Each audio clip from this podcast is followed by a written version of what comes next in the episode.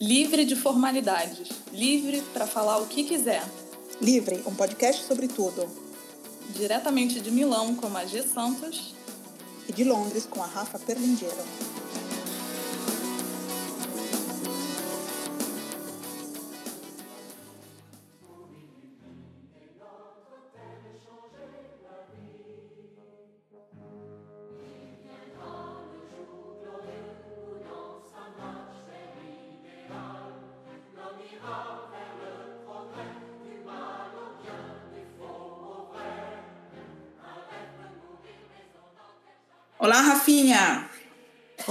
Magê! Tudo bem?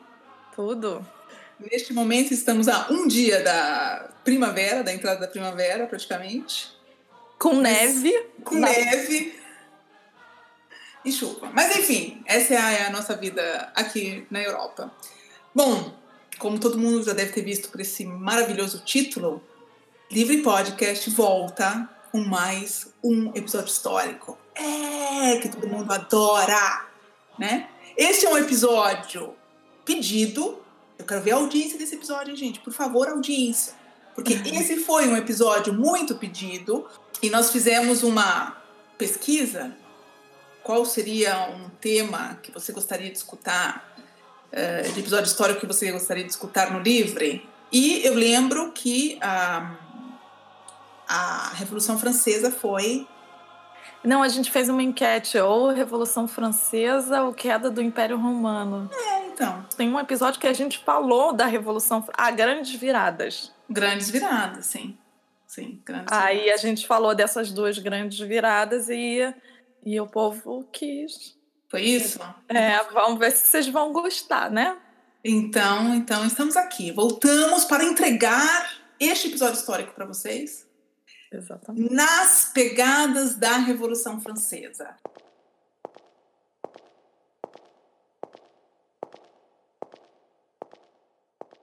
Este episódio é a Revolução Francesa mastigadinha para vocês, como vocês nunca viram. É, exatamente. Vai ser uma experiência diferente. Mas, e já que a gente está falando de revolução, eu queria convidar os nossos ouvintes para participar de uma causa, uma causa revolucionária. Revolucionária. A causa livre. Então, a causa livre é um espaço para vocês ouvintes contribuírem ativamente. Quando eu digo ativamente, eu quero dizer financeiramente. Na produção desse podcast maravilhoso. Isso, porque vocês sabem que para a gente continuar uh, criando esse conteúdo, a gente precisa da colaboração de vocês, né?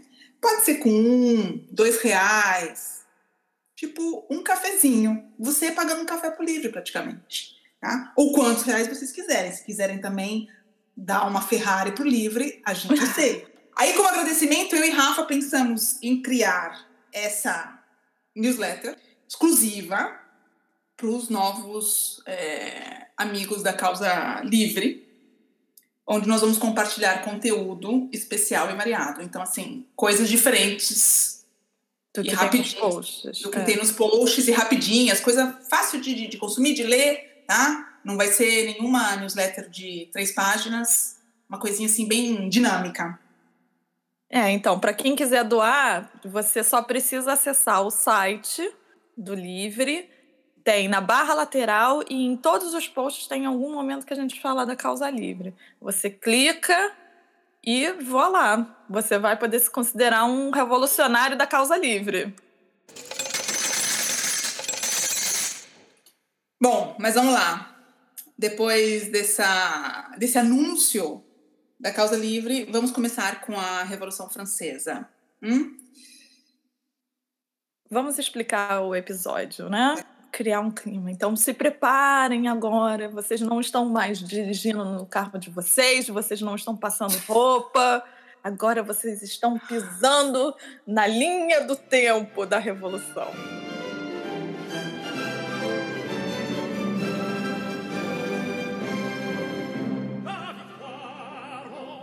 Bom, quem se lembra um pouco das aulas de história tem na cabeça, eu acho que é uma daquelas datas que quase todo mundo conhece, não esquece, que é a data da Revolução Francesa, né?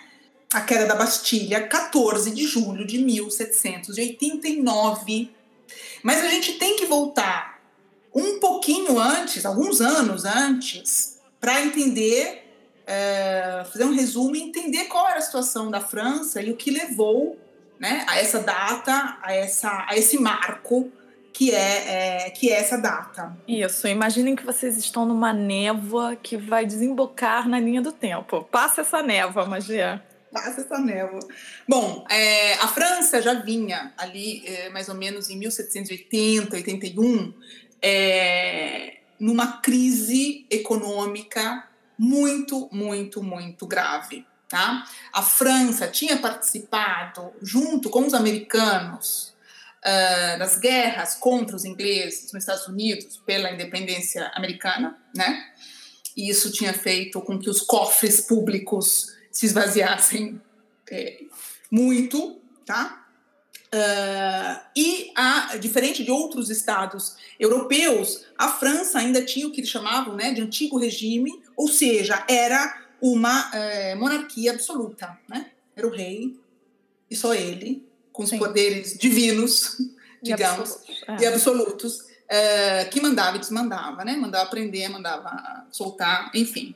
E essa é uma situação que vai se agravando, né? Mas a situação econômica é uma situação uh, muito grave, até porque a população, e, e, aí a população, nós estamos falando, óbvio, da população uh, que mais sofre, a população mais pobre é, francesa, sofre com a fome, era, as única, era a única faixa da população que pagava os impostos, né, eh, Rafaela? Eles estavam, desculpa, eles estavam passando pela grande fome, né, o que ficou marcado como uma isso. grande fome. É uma grande fome, uma grande carestia, né, e, e uma e o peso dos impostos na, na, nas costas dessa faixa da população é muito grande, tá? Porque clero e nobreza absolutamente não pagavam nada, nada e nada.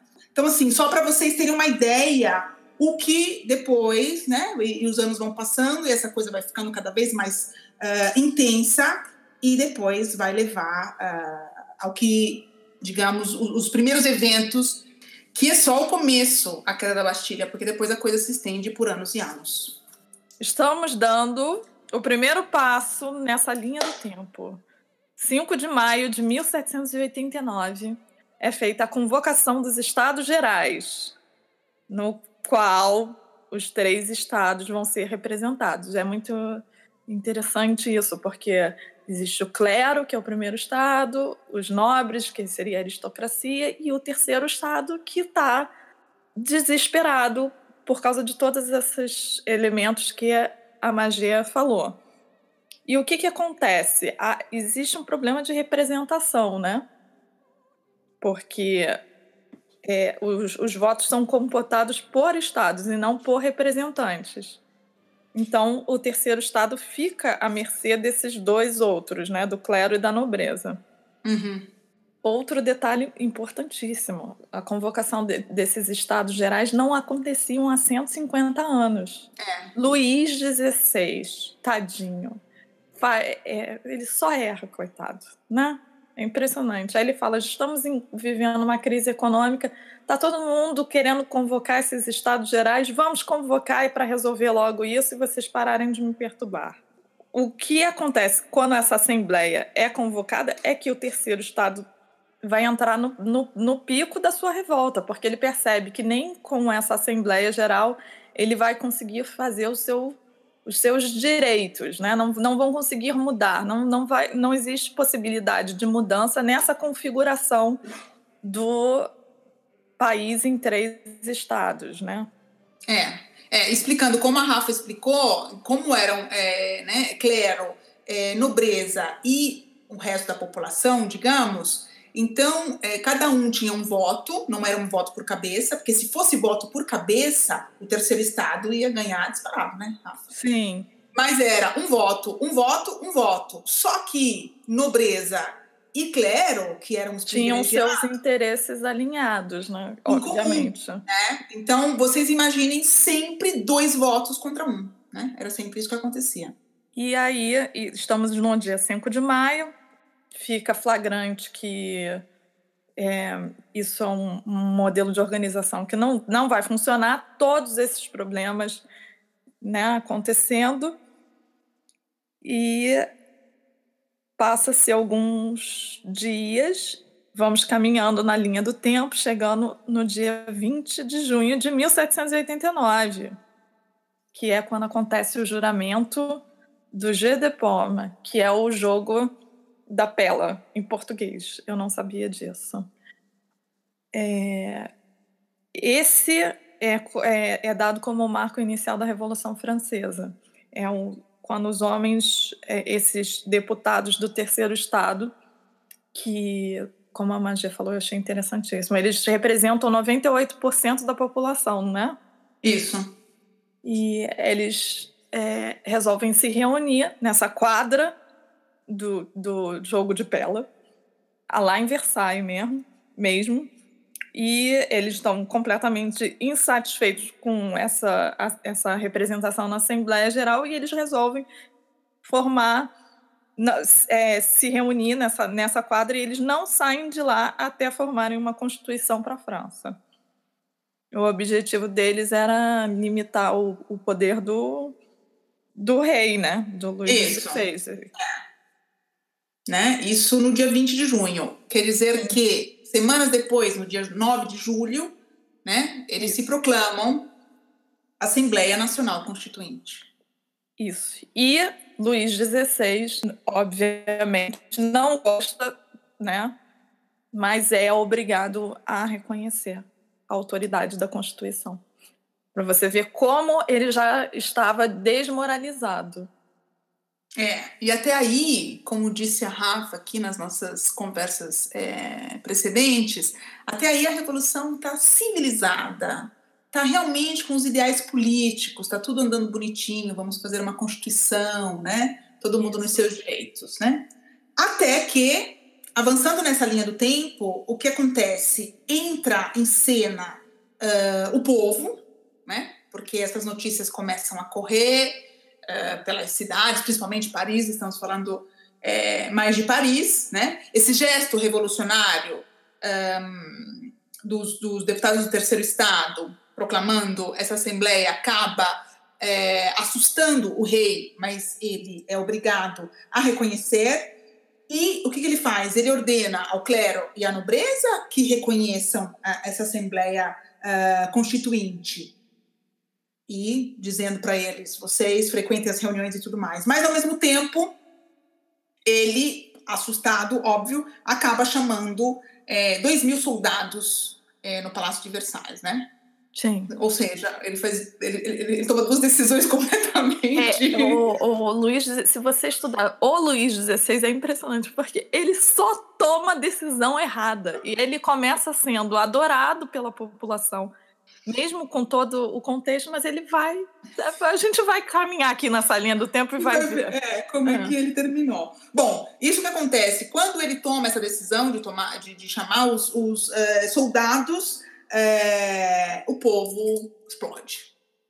Aí é revolta, revolta, né? E começam a se armar, né? No dia 14 de julho, o famoso 14 de julho de 1789, uh, toda essa, hum, toda, grande parte dessa população, e nós estamos falando de artesãos, realmente de gente com um trabalho bem humilde, né?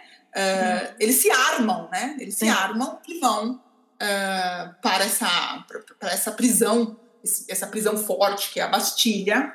Na realidade, eles são insuflados por um jornalista que ficou bem conhecido, que é o Camille Desmoulins, né?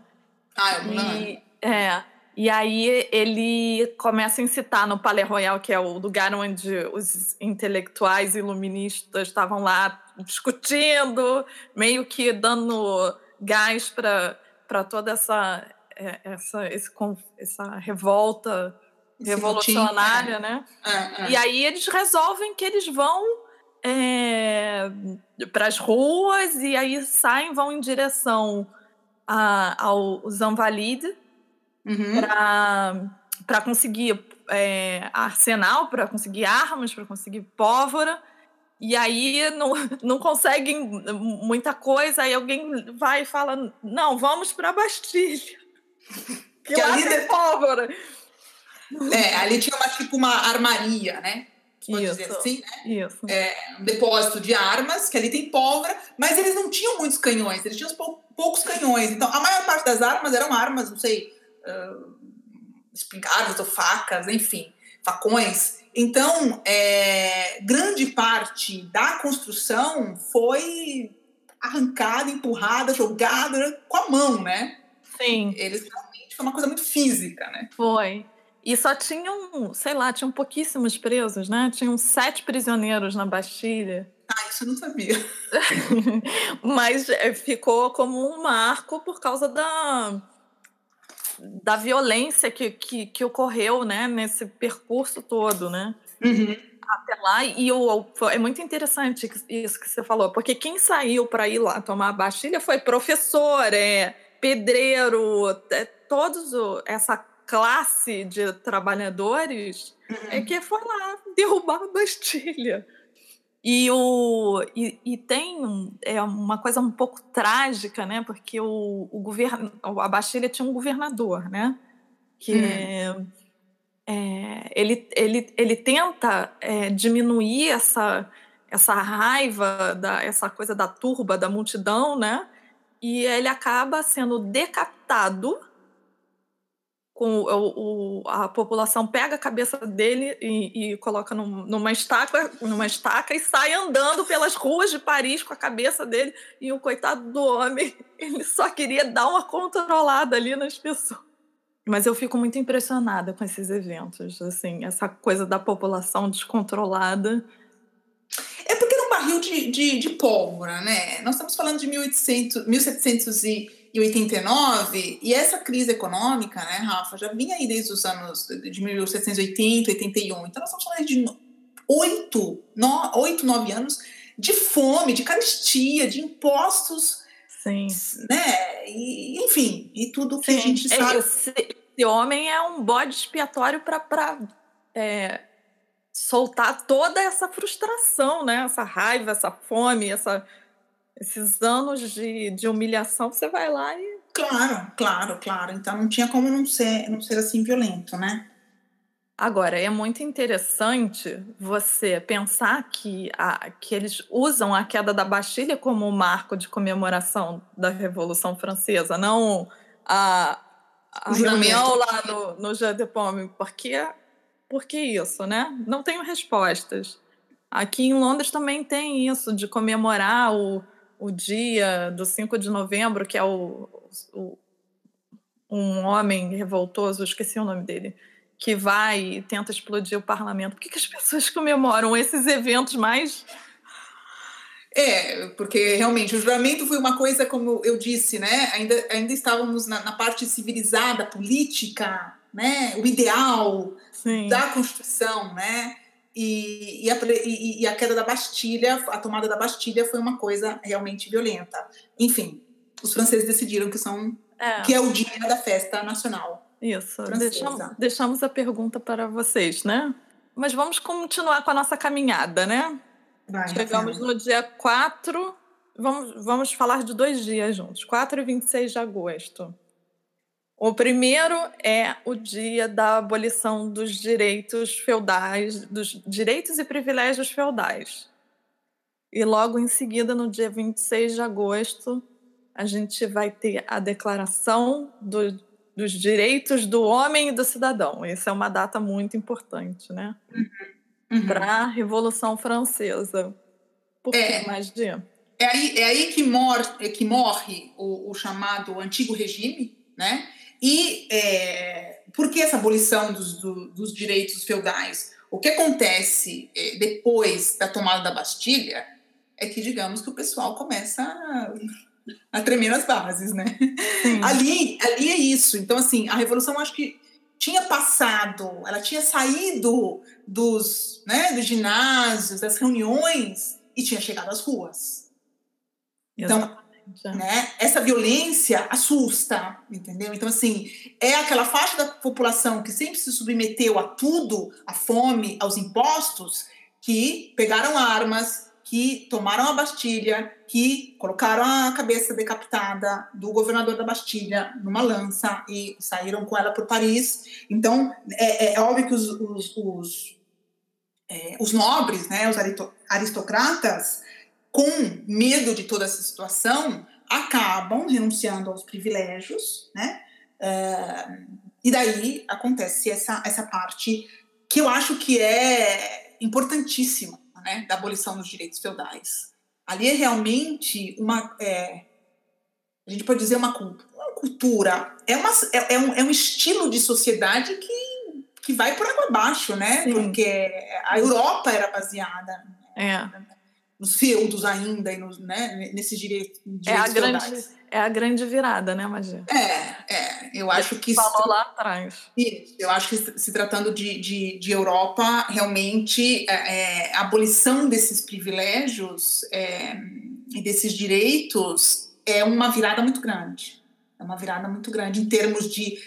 não é que o resto do caminho vai ser facinho, não, né? Porque a coisa ainda vai pegar muito fogo.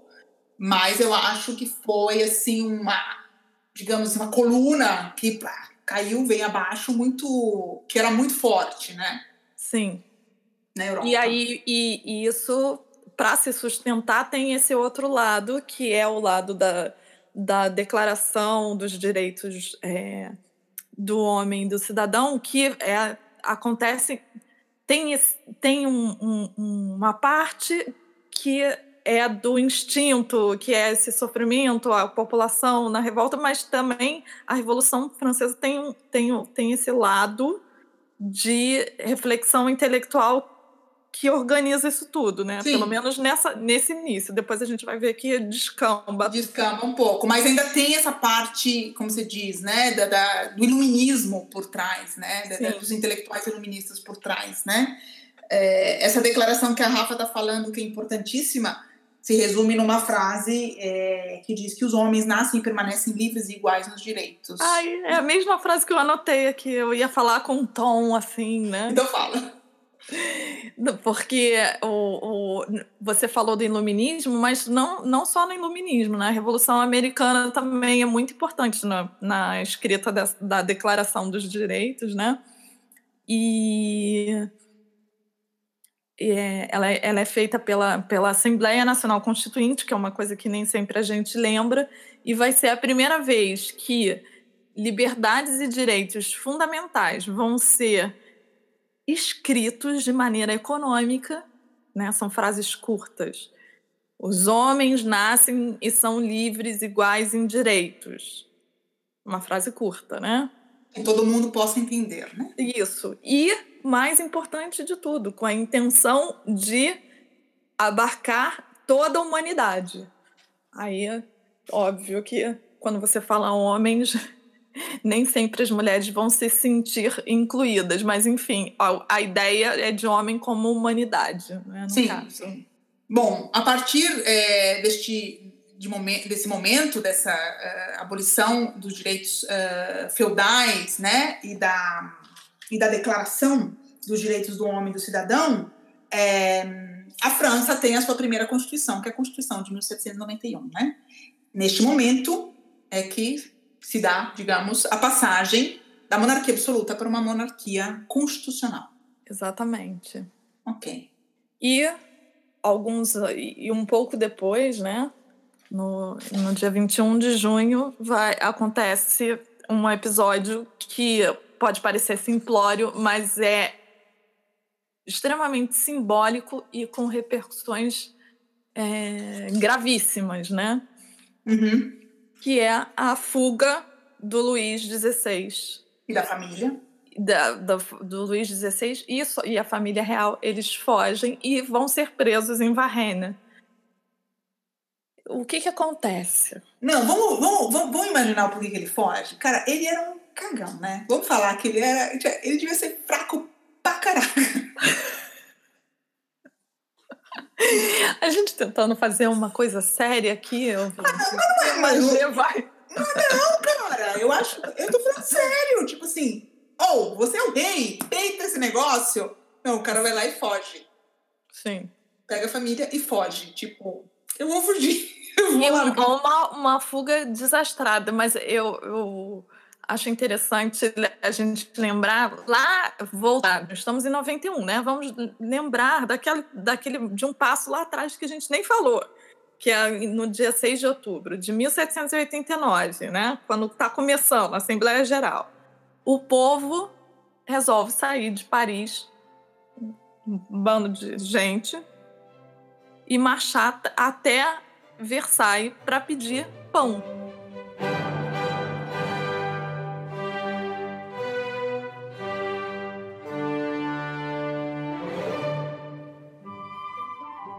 Esse, esse é um episódio clássico, né? Sim. Quem não se lembra disso? E é um, é um episódio que está muito bem retratado no filme da Sofia Coppola, que se chama Marie Antoinette. Eu ia falar em francês, Maria Antonieta, né? Sim. É linda a cena do filme, porque o que, que acontece? Eles chegam até Versalhes, conseguem entrar no castelo e a guarda real não, não chega a tempo. Então, o que acontece? Durante um, alguns. Durante, durante um momento, por uhum. mais breve que seja, Luís XVI fica face a face com esse povo. Com os manifestantes. Com uma turba, né? Pedindo pão. E, e aí o general, é, tem um general que tá lá com eles, que é uma pessoa um pouco mais razoável, eu esqueci o nome dele, para variar, vai estar no post. Ele aconselha a, a, a Maria Antonieta aparecer no balcão. E para acalmar a turba, ele beija a mão da Maria Antonieta. Tipo, como se tivesse ocorrendo alguma negociação para mostrar para as pessoas que estava acontecendo uma negociação. Uhum. E então Maria Antonieta, que é a execrada, na realidade tem muito mais presença como monarca do que o Luís XVI. Bunda mole, com perdão da palavra. E depois dela, dele beijar a mão, a mesma multidão xingando ela começa a dar berros soltar berros de amor e pa paixão, porque é uma relação de amor e ódio, né?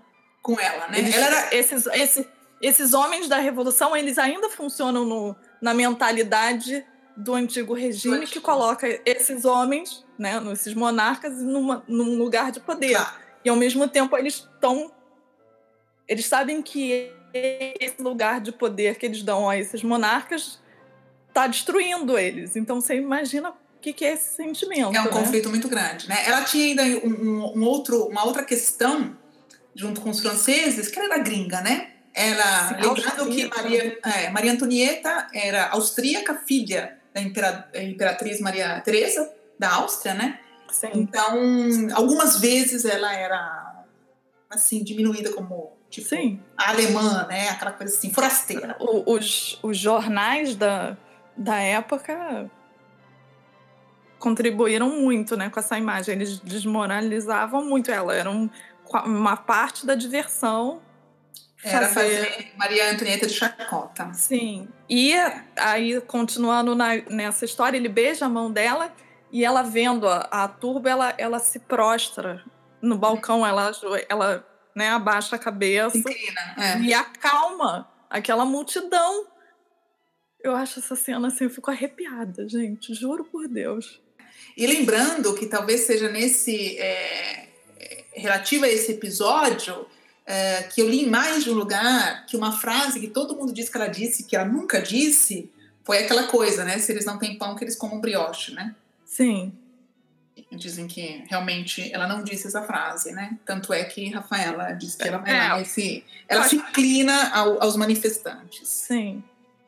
Mas vamos lá e voltemos à fuga da família real.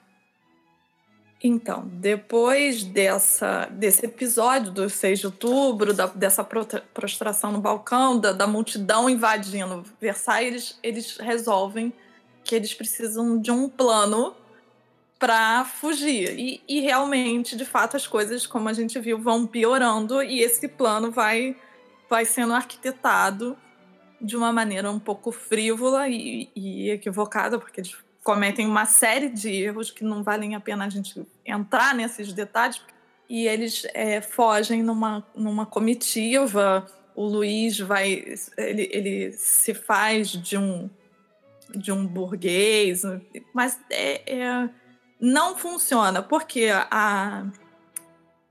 Como é que chama isso? É uma espécie de carruagem que eles viajam, era chamava atenção demais para o cargo que ele deveria ter. Era muito é, burguês, né? Sim, o café da manhã deles, do, do Luiz XVI, com 16 ovos. Que, quem, qual é o. Gente. que come 16 ovos. É. Enfim, ele é, ele é preso em Varenne e é obrigado a voltar para Paris e, e ficar no, no Palácio das Tuileries que não estava nada preparado para recebê-lo e que, e que na realidade vira uma espécie de prisão.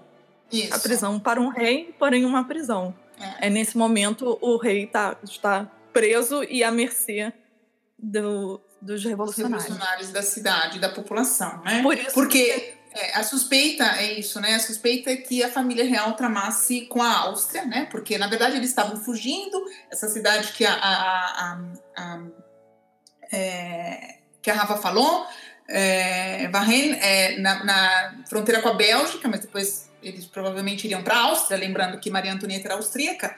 Então, que a família real estava tramando com a Áustria para uma invasão, para a Áustria invadir, ou seja, o irmão de Maria Antonieta invadir a França e meio que. Sim. Esse era o grande medo com, com ela, né? É.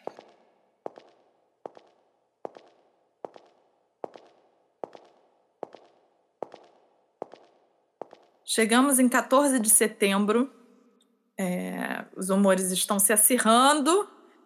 Luís XVI é obrigado a prestar juramento à Constituição e, e começa-se uma monarquia constitucional. É um período que vai durar muito pouco, só dura um ano.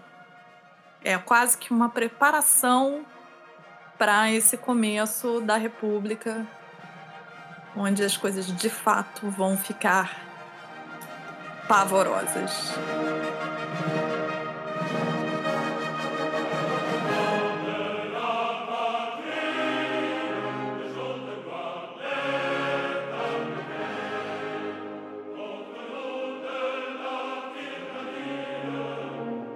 Ou seja, essa monarquia constitucional vai, vai durar um ano, porque vai de setembro de 1791 a setembro de 1792. Tem vida curtíssima.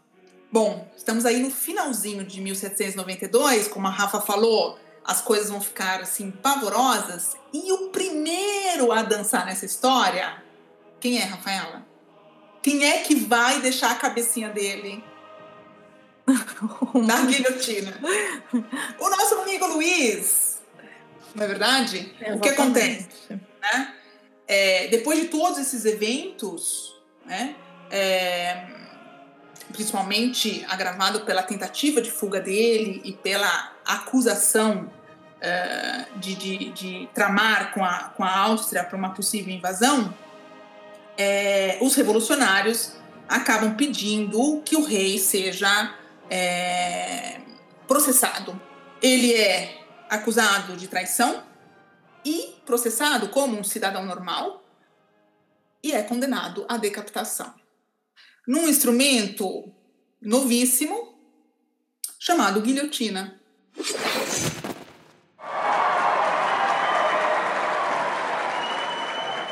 Que eu estava lendo que todo mundo, e principalmente os iluministas, tentando né, serem assim bonzinhos, dizer não, é uma morte rápida e sem sofrimento, né? Em teoria, quando a gente vê nas cenas dos filmes, realmente aquilo desce, aquela desce, aquela, né? aquela lâmina desce e desce, braf, acabou, né? Eu estava lendo que um executor não muito bom poderia levar até quatro vezes hum, que aquilo ficava ali descendo e tentando cortar a cabecinha. Vocês imaginem o sofrimento, tá bom? Bom, mas é, uma outra grande virada, um outro grande evento é, dentro dessa revolução que né, vocês estão percebendo que está ficando cada vez mais violenta, tá? é o dia 21 de janeiro de 93, 1793, quando é, o rei, o último rei da França, Luís XVI, é guilhotinado, tá? Sim. É, eu estava lendo também uma coisa que eu achei muito interessante, né? Ainda que a gente tivesse falado que durante a queda da Bastilha a revolução sai um pouco ali dos salões nobres e das, das reuniões tal, é, é, é, e, e, passa a ser exercida também pelo, pelo povo, mas eu acho que com essa né, a decapitação de, de, de, de Luís XVI, mais ainda, tá? É, é. Porque realmente o povo ali está tomando é, é, cada vez mais espaço, né? Então, assim, e se mostram como uma força organizada, né? Que está levando, ou está tentando levar adiante essa, essa, uh, essa revolução. E estava lendo aqui um historiador que fala até de um quarto Estado, porque o quarto estado, o que acontece? Quando a gente falou do terceiro estado, sim, o terceiro estado ele representava todo o resto da população é, francesa, mas ainda estamos falando de é, burgueses. De uma burguesia, é. De uma burguesia, né? Então, o quarto estado seria realmente o povo, os operários, os artesãos, os agricultores, né? Uhum. Que acabam participando é, ativamente, é, participando ativamente dessa revolução, né? E eu acho que a partir daí, eu não sei se você concorda comigo, realmente a revolução vai colocar aquele pé no terror é, sim, e eu, é justamente o que eu ia dizer para você. Eu acho que essa é, execução do, do Luiz XVI marca o auge do terror.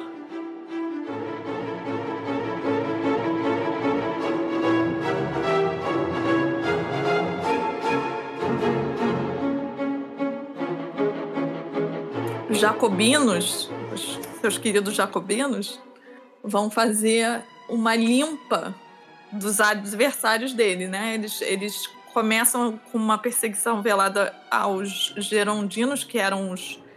Aí vale, eu acho que uma explicaçãozinha, né? Os jacobinos eram os radicais, os gerondinos eram.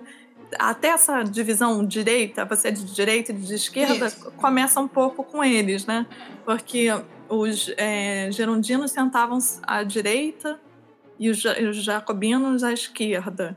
E os é, gerondinos, que eram os de direita, eles, eles eram os que é, tendiam a apaziguar e, e regular. Eram mais moderados. Mais moderados. E os jacobinos queriam a revolução, né? Isso. Lembrando que os jacobinos, aqui nessa, principalmente nessa fase, nessa fase aqui, né? É, nesse pé que nós estamos colocando aqui é, na, na, no terror, né? Nessa linha cronológica, é, os jacobinos estavam aí é, sendo conduzidos tudo isso pelo um outro nome famoso quando a gente estuda a Revolução Francesa, que é o Robespierre, né? Isso. Então, aí nesse período do terror, os jacobinos finalmente conseguem é, é, um poder, né? Conseguem é, atingir a, a, autoridade que eles precisavam e é o, período, é o pior período. Eu acho impressionante, né? É, que a, aqueles para quem a revolução foi feita, quando chegam ao poder, fa fazem um desastre, porque foi uma quantidade de morte é. assustadora. É... Tanto que é chamado realmente, nós estamos usando essa palavra terror, mas é chamado do período do terror, né? Então aqui nós já estamos em, em 1793, né? É, lembrando que todo esse percurso que a gente fez, é, dizendo que tudo começou por uma grande crise econômica. A crise econômica, durante todo esse tempo, óbvio que não foi resolvida. Então, assim, ela, hum. ela perpetuava só ainda. Né? Piorou. Né? Só, só piorou, só piorou, né? Então, realmente, a situação era, era, era bem difícil. Mas é. continue, Rafael eu, eu acho impressionante, assim, dizem que o, os números oficiais são de 16.594 mortes, mas é um acordo geral de que foi muito mais do que isso. Ah, provavelmente. E, é, como você falou, eles, é, os, esses jacobinos, né, eram liderados pelo Robespierre, que um homem é, que, no, no final, além de entrar no, no numa espiral de. É, ele fica maluco, ele entra numa alucinação, né? Ele, essa coisa de criar calendários e tal. Isso, isso. É, ele faz uma coisa da, da, dos dias da semana, né? Ele, é, é, é, é. Ele revoluciona tudo, os meses têm outros nomes, né? Ele começa a, a ficar realmente, né? E, e, existe também essa coisa dos jacobinos é, começarem a recrutar é, mais soldados, né? Porque, Sim. É, eles, e... ele vira é a, é a política da paranoia. No final, eles já eles já estão se auto-executando, eu sim, diria. Sim, sim, eles começam a se eles executam um Danton que era isso um, um, um fervoroso defensor do, da causa. Assim, eles começam a se matar entra num estado de paranoia tão grande e termina com, com a própria morte do, do, do, do Robespierre, né? Sim, sim, porque é um certo ponto... É, eles executam o próprio líder, porque o terror é tão grande que ele, o terror precisa se acabar. Isso, né? isso. É, e, e, até porque realmente eles entram nessa espiral, como disse, como disse a Rafa, Rafa e os ex-aliados do Robespierre uh, acabam tramando contra ele, né? E acabam é, é, tipo, sequestrando ele e executando ele no dia seguinte, né? Então, Sim, assim, ele... ele vai morrer na mesma guilhotina do que.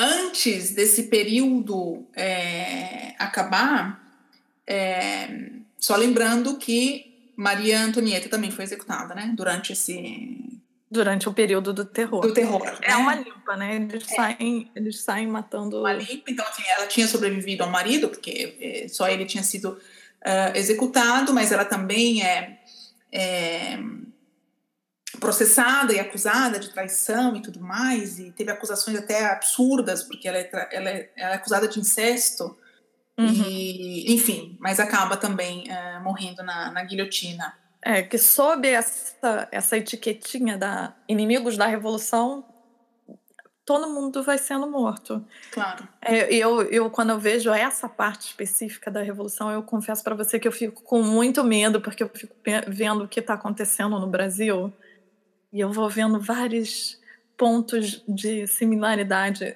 e, e eu, te, eu, eu temo. Eu confesso aqui para vocês que é uma coisa que me assusta. Não estou dizendo que a gente vai viver uma revolução francesa. A história não se repete, apesar das pessoas tentarem muito encontrar similaridades. Mas é porque é, eu acho que radicalismos nu nunca são positivos. Né? É sempre muito ruim quando, quando a gente entra num período da história que chega nesse nível né, do terror. Uhum. Eu, não, eu, não, eu, não, eu não gosto de radicais. Eu acho que eles não trazem coisas boas para a humanidade. Por mais uma, que... Eu sei que seria uma, uma gerondina. É, totalmente. A Rafa estaria ali do lado dos moderados dizendo, gente, eu acho que existe, eu, eu acho que existe um, um lugar e um momento para o radicalismo, como acontece no início da Revolução Francesa. Mas quando é, fica o poder absoluto do radical, vira isso. É, aí isso, é isso que eu ia falar para você, porque eu acho sim, eu acho que um certo radicalismo e uma certa vontade de revolução tem que ter. É, para começar, né? Ah, então, assim, não... é, sem falar de pegarem armas e tudo mais, eu acho assim, você tá, você tá comentando aí do Brasil, e eu tô aqui quietinha porque eu tô pensando assim. tá dando até uma... uma... Não, porque assim, uma pitada de querer mudar as coisas, eu acho que precisaria. Uhum. Entendeu? Aquela coisa que sai, aquela dose que sai, você sair, é, que faz você sair daquele topor, né? Daquela coisa assim, vamos, vamos dar uma reagida, gente? Vamos? Né? Uhum. Né? E aí você pá, vai lá e reage. Mas aí eu concordo com você. Quando esse radicalismo, né? Impera absolutamente. Impera porque absolutamente. foi a troca do, do, da monarquia absolutista pelo, pelo, pelo radicalismo, pelo, pelo, pelo iluminismo, não, iluminismo não, pela revolução absoluta, né? É que, que foi mais massacrante que o, a própria monarquia desastrosa, né? Claro, claro. Eu acho muito impressionante. Porque foi isso, assim, foram duas concentrações de poder é, de, um, de, uma mão para a outra ao longo desses anos, né? Mas que, que realmente, mas essa final aí da, dessa, dessa, desse poder absoluto na mão é, dos, dos, jacobinos, eu acho que foi realmente de, de extrema violência, né? Sim. E a caminhada foi árdua, pavorosa, cheia de percalços. Vocês já, já estão desejando voltar ao mundo de passar roupa, dirigir, não sei o que, que as pessoas fazem quando estão escutando livre, mas vocês estão com vontade, de, chega de revolução. Então vocês não se preocupem, porque Napoleão está chegando. E, vamos passar para um outro megalomaníaco com poderes absolutos, porque aqui a gente cai da mão de um louco para outro. Para outro.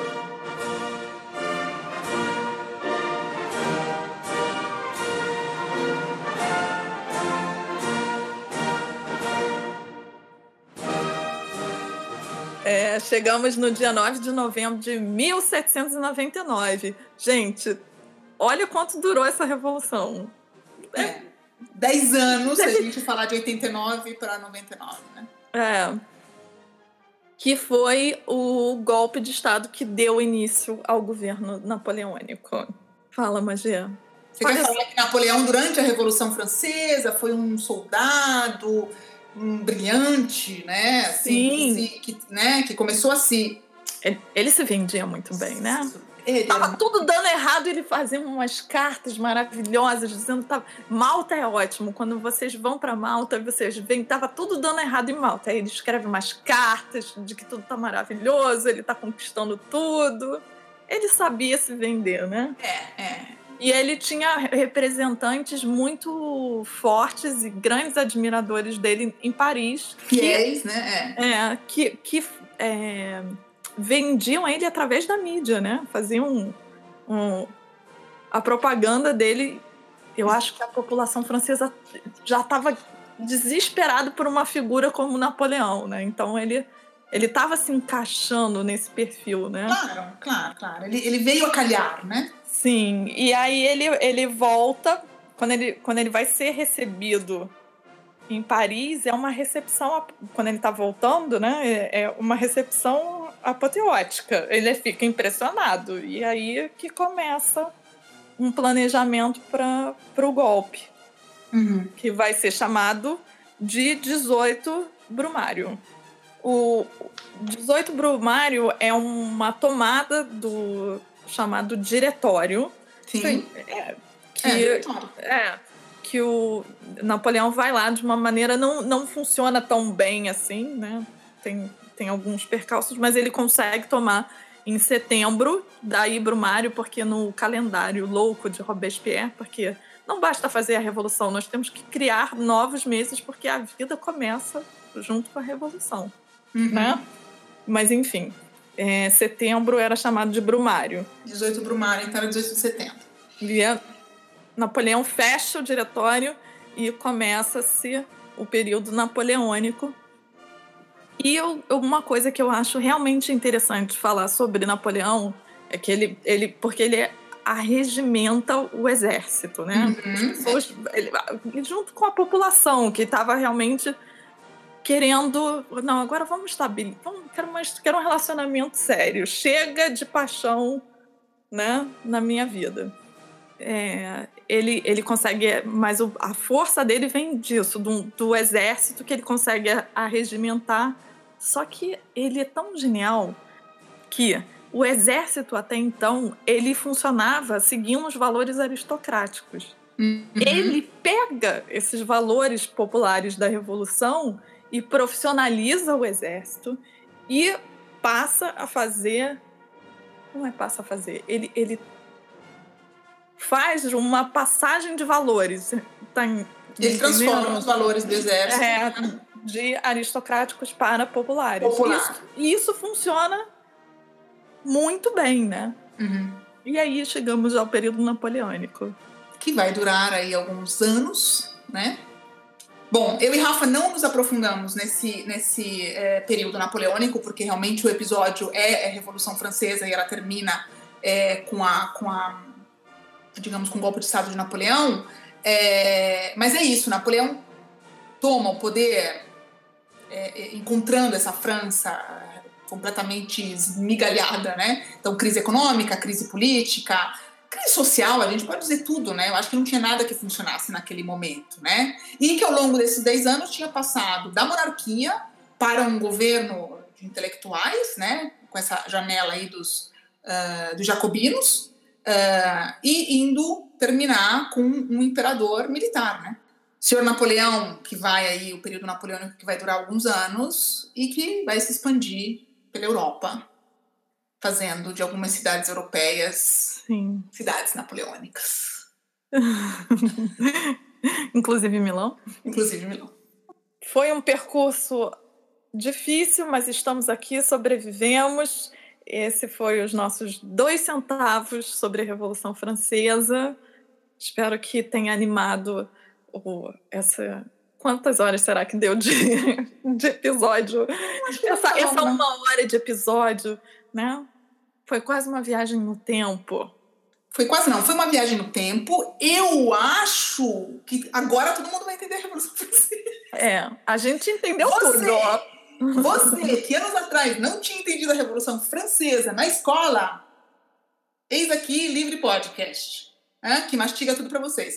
Gente, eu e Rafa, a gente estudou muito, por exemplo, não sei. Eu, eu tive uma hora, eu gosto de história. Eu não acho a Revolução Francesa tão chata assim, como a Rafa falou num snap dela que falou assim: eu gosto da França, gente, mas a Revolução Francesa é chatinha.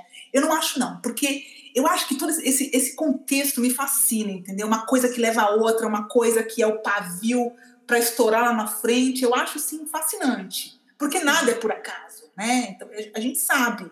Rafa é a historiadora desse podcast. Eu não, eu sou só uma amante da história.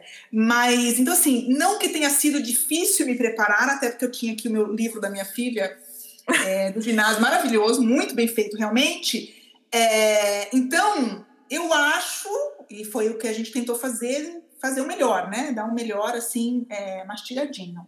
Então, agora é, eu vou exercer os meus dotes de editora e deixar ele ainda mais dinâmico para todo mundo acabar esse episódio amando a Revolução Francesa. É? Isso. E mandando nas nossas redes No sociais. final, no final, você começa a pesquisar, eu confesso que você começa a ficar interessado até pelas figuras menores. Não, não entrou aqui, mas tem umas, tem umas figuras que vão aparecendo ao longo da, revol, da Revolução.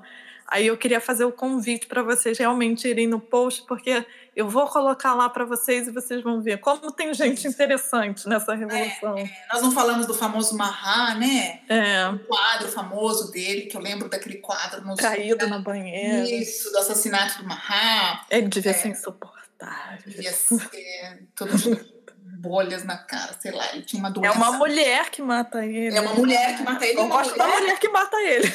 E é uma mulher do, do povo da, da- da- do campo, Sim, né? Ela sim. é uma, né, uma camponesa. É, mas enfim.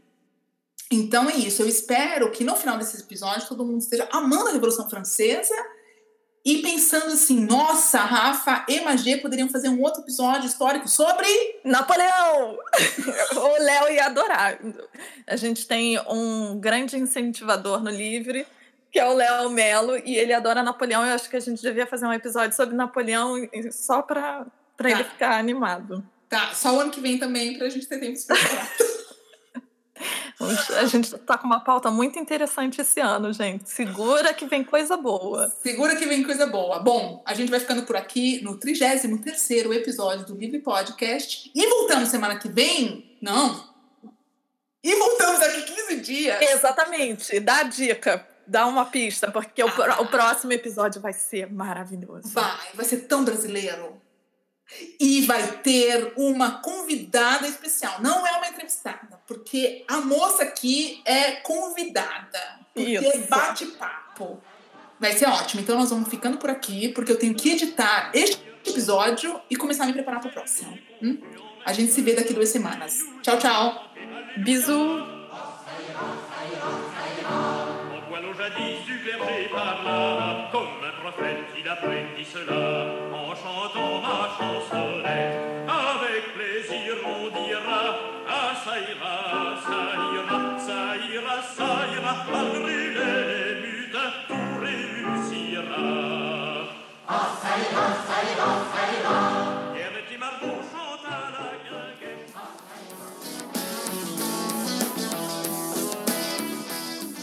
Este foi mais um episódio do Livre. Continue com a gente no Instagram, no Facebook e no Twitter. E no blog, onde você encontra material extra sobre cada episódio.